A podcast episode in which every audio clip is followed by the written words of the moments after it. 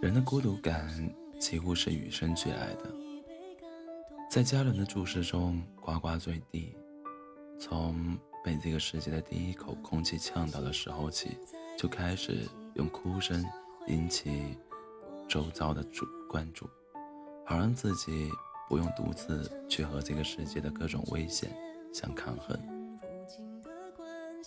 通常，一个高调展示生活的人。不管是在说自己过得很好，还是出，还是弄出一副可怜兮兮的样子，潜台词其实都是：喂，你来看看我呀，你别让我一个人自己待着呀。曾有人给孤独下过一个定义：贵为九球之王，一杆进洞，却四下无人，这就是孤独。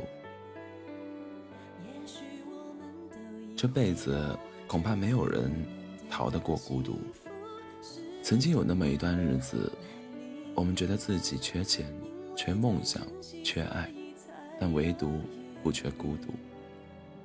把孤独一片一片的掰下来，可以掰到宇宙的尽头。孤独到愿意驻足看人遛狗，孤独到。下个楼可以和收破烂的阿姨聊上半天，孤独到看见买一送一的饮料，会心里暗骂商家太不人道。反正叫做孤独这种东西呢，你越是怕它，他就越是凶猛。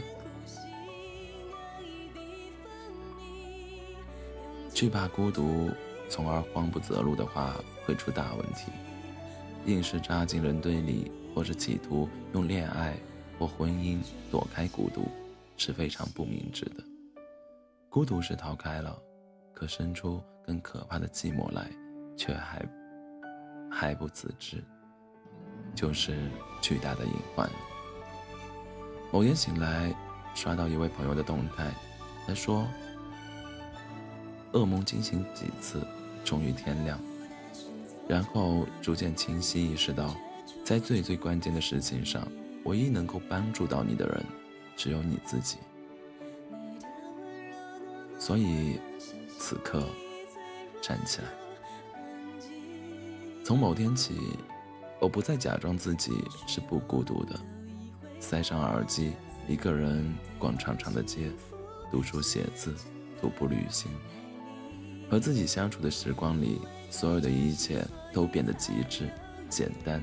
又纯粹，孤独就是孤独，但孤独本身并非怎么不好。人类历史上几乎所有伟大的发现和创作，都是在孤独的陪伴下完成的。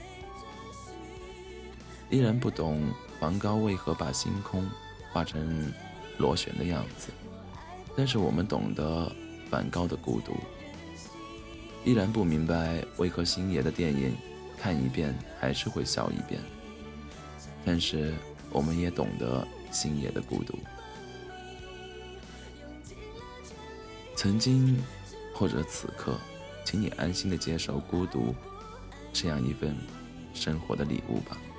那是一段属于你的人生最自，属于你的人生里最自由的时光。是你此生能够给予自己的最纯粹的日子。懂得听倾听自己，才会明白心想奔向哪里。友情也好，爱情也罢，其实都是属于锦上添花的存在，而不是拯救你的根源。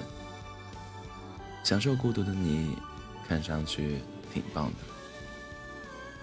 小船推开波浪，为你饱满的。孤独喝彩，晚安。